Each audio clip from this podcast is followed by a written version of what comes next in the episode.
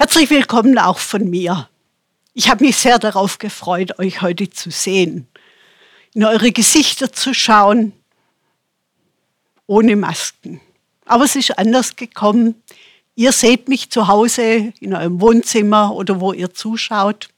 Ich sehe nur die Kamera vor mir und muss mir vorstellen, dass ihr da alle da seid.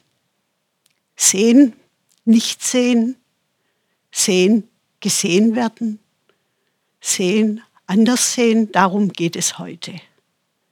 Wir sind in der Predigtreihe Jesus war ganz anders. Heute ist das Thema Jesus sieht anders, Jesus sieht es anders. Dazu habe ich euch einige Verse aus dem Johannesevangelium mitgebracht.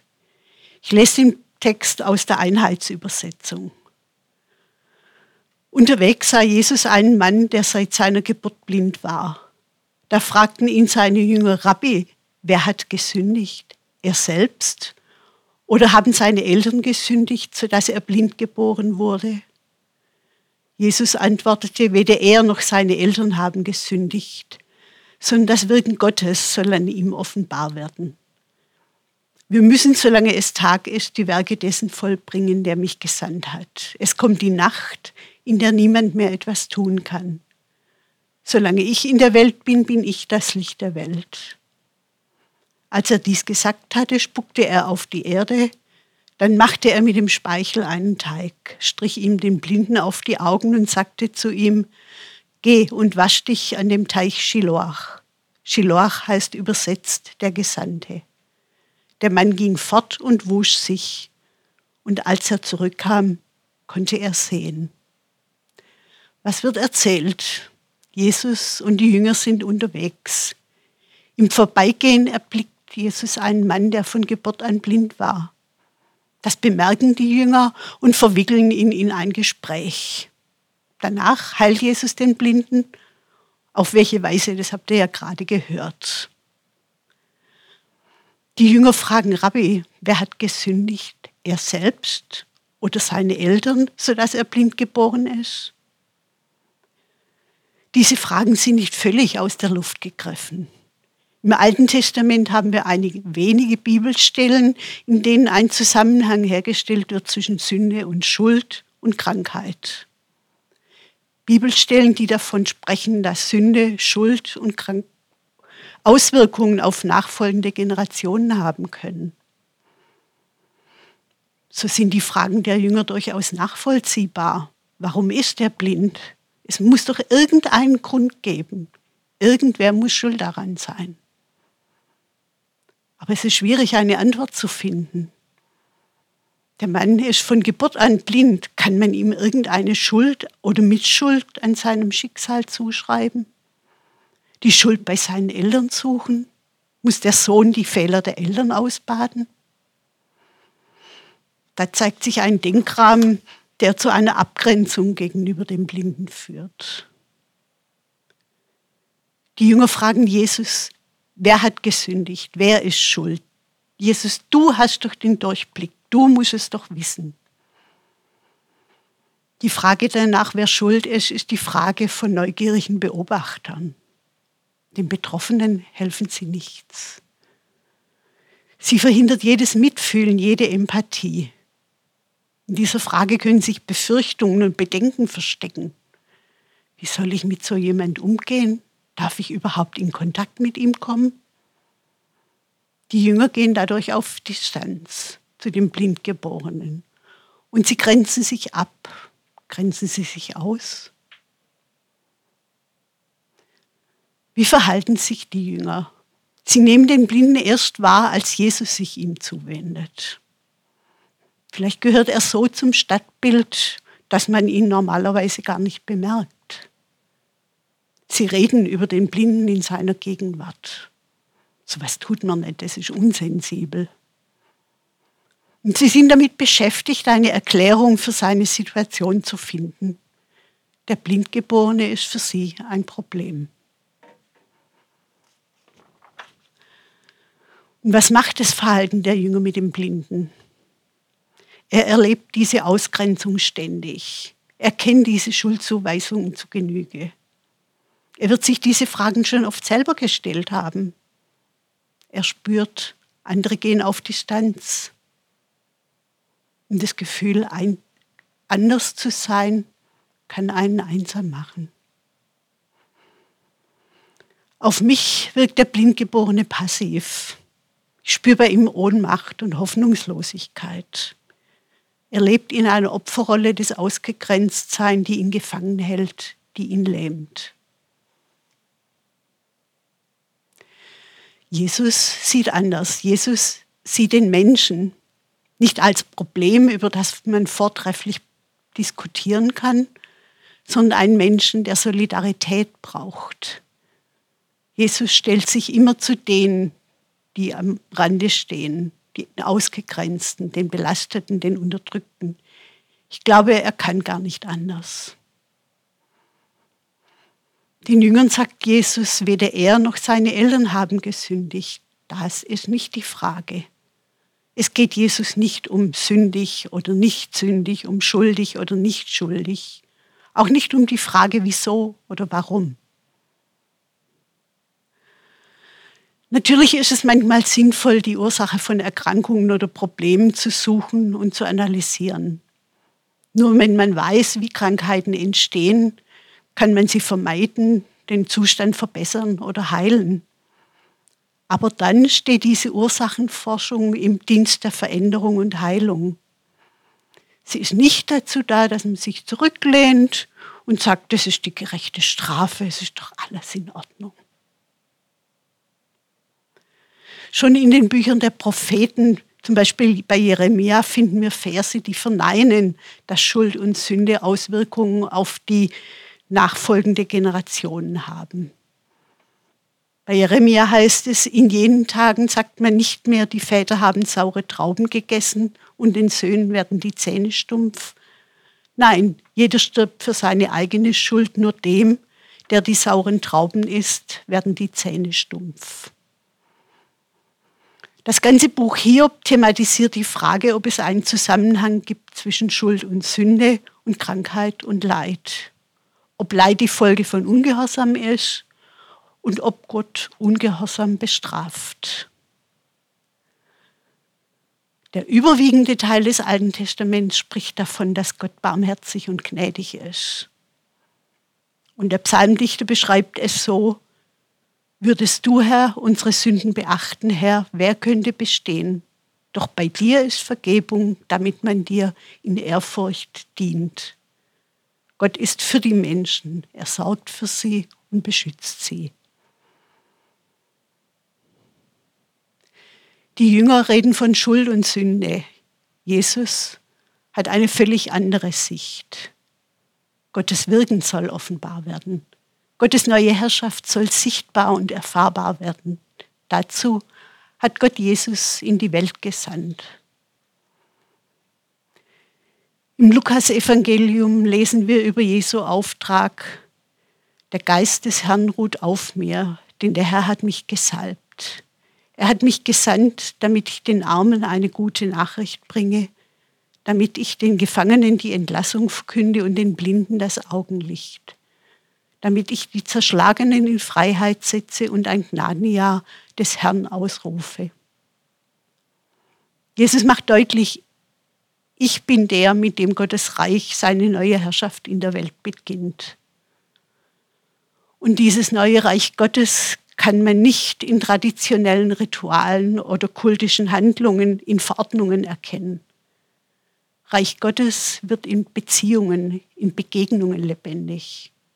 Es gelten andere Regeln, eine neue Ordnung wird aufgestellt. Ansehen und Anteilnahme statt Wegschauen, Wertschätzung statt Ablehnung.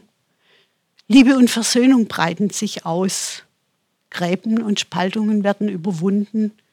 Freiheit und Heilung greifen um sich. Wie wirkt sich diese neue Herrschaft Gottes aus? Wir sehen es an Jesus. Jesus sieht die Not eines Menschen, der unheilbar krank ist, der keine Chance auf Veränderung hat und dem das auch ständig vermittelt wird. Jesus erklärt Leid nicht. Er geht nicht auf Distanz zu Leid.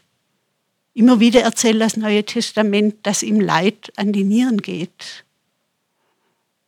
Er stellt sich nicht erklärend über Kranke und Leidende, er stellt sich auf und an ihre Seite.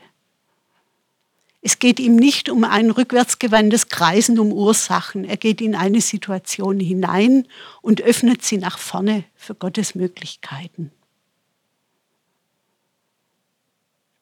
Jesus heilt individuell. Es gibt ganz unterschiedliche Erzählungen, wie Jesus heilt. Hier, der Blinde kann Jesus nicht sehen. Jesus geht auf ihn zu. Er rührt aus Speichel und Erde einen Brei und streicht ihm den Blinden auf die Augen. Ich stelle mir das eher unangenehm vor. Also ich würde mir in dieser Situation eher wünschen, dass Jesus mit seinen Fingern ganz vorsichtig und sanft über die Augenlider streicht. Stattdessen Dreck und Spucke. Jesus berührt die wunden Stellen des Blinden, seine Augen. Und dann aktiviert er den Blinden. Er schickt ihn los, sich zu waschen. Hier ist der Blinde gefordert, mitzuwirken an seiner Heilung, sich aufzumachen, auch zu vertrauen. Jesus sagt zu den Jüngern, das Wirken Gottes soll an ihm offenbar werden. Und damit gibt der Jesus dem Blindgeborenen einen neuen Denkrahmen, eine neue Wahrheit über sein Leben. Weder du noch deine Eltern haben gesündigt, ist seine befreiende Botschaft. Du hast keine Schuld.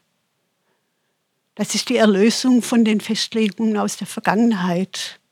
Und mit der Ermutigung, du bist Gott wichtig, an dir will er wirken, an dir soll sein Wirken sichtbar werden.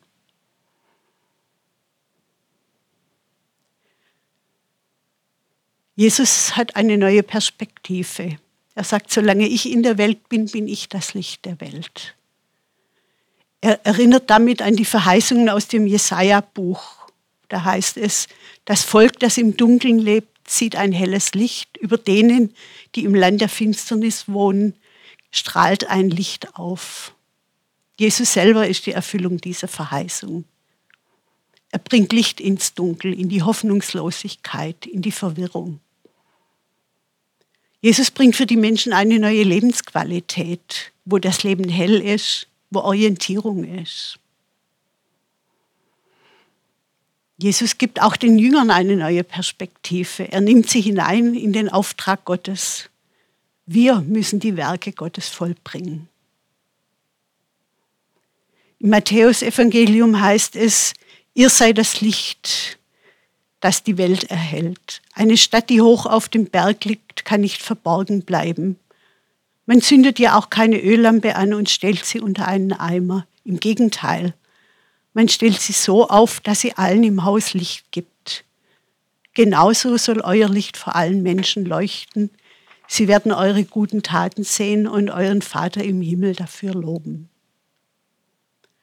Etwas Neues fängt an, ist die Botschaft Jesu. Gott ist am Wirken Licht kommt, die Finsternis wird erhellt. Ermutigung und neue Freiheit wird erfahrbar. Diese Botschaft muss durch Menschen weitergegeben werden, in konkreten Beziehungen spürbar erfahrbar werden, damit das Leben von Menschen hell wird.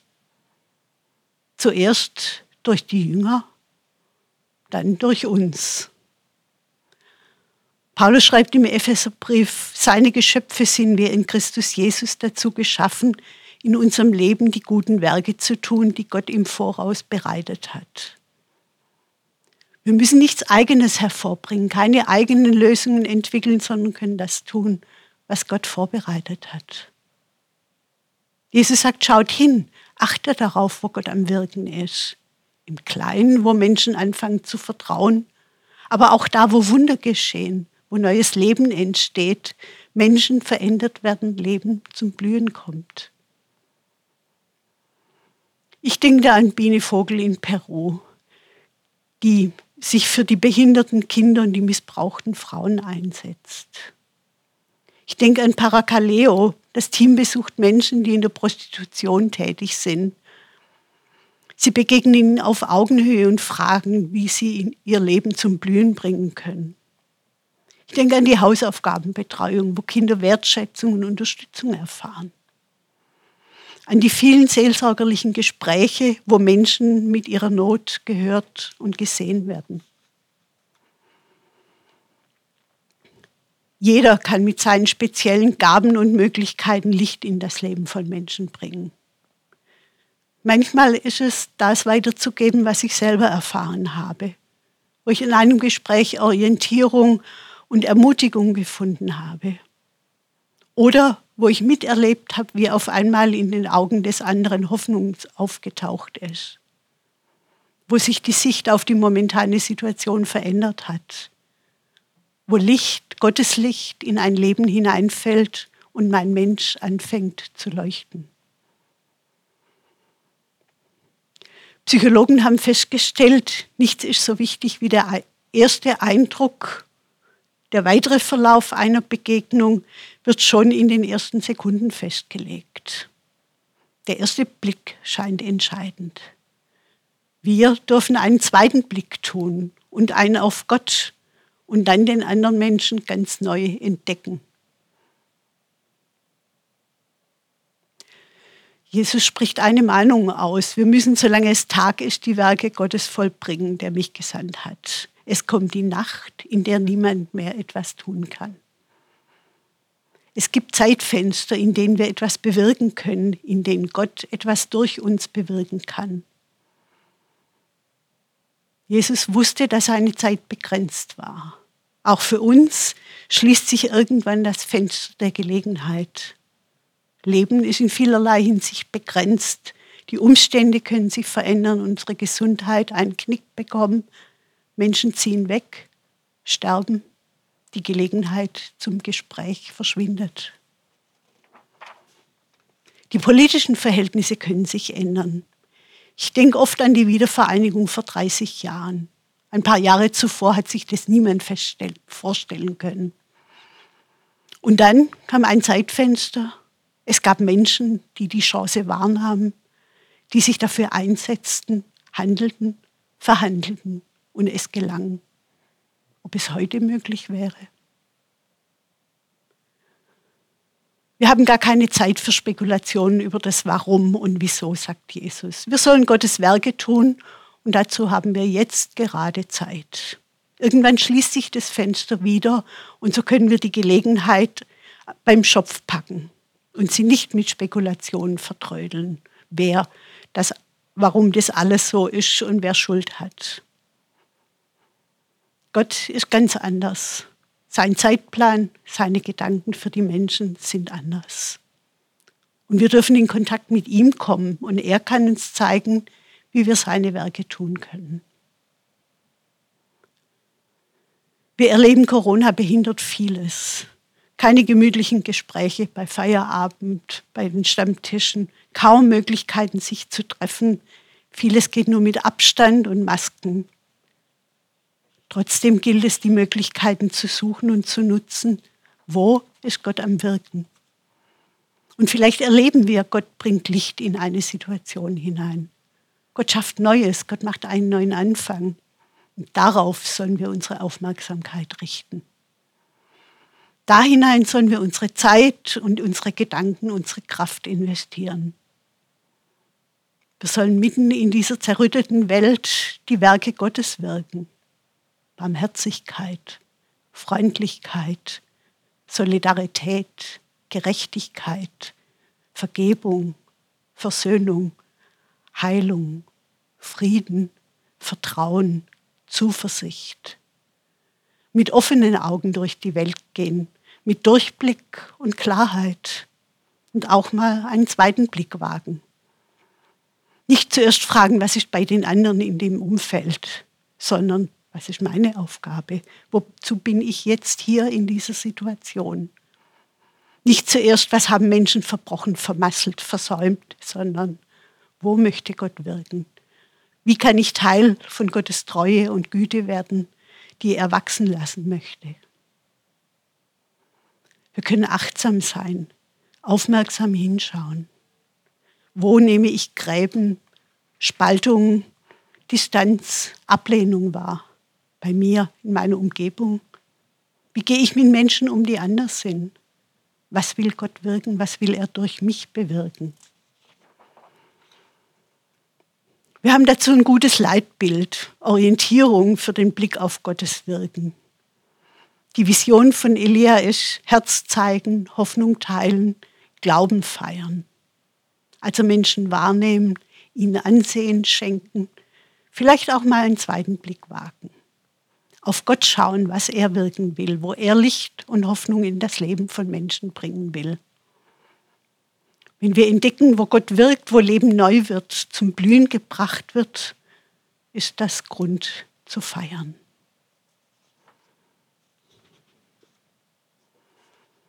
Enden möchte ich mit einem Liedtext. Behutsam leise nimmst du fort die Dämmerung von der Erde, sprichst jeden Morgen neu dein Wort, es werde, es werde. Es werde Licht an diesem Morgen, in dem das Alte neu erstrahlt. Erscheinen wird, was noch verborgen, in Farben bunt das Leben malt. Es werde Licht für die Menschen in jedem Land, halt über uns deine segnende Hand. Es werde Kraft an diesem Tag und Mut zum Wirken in der Welt und Sinn in jeder Frage, die heute uns zur Rede stellt. Es werde Kraft für die Menschen in jedem Land, halt über uns deine segnende Hand.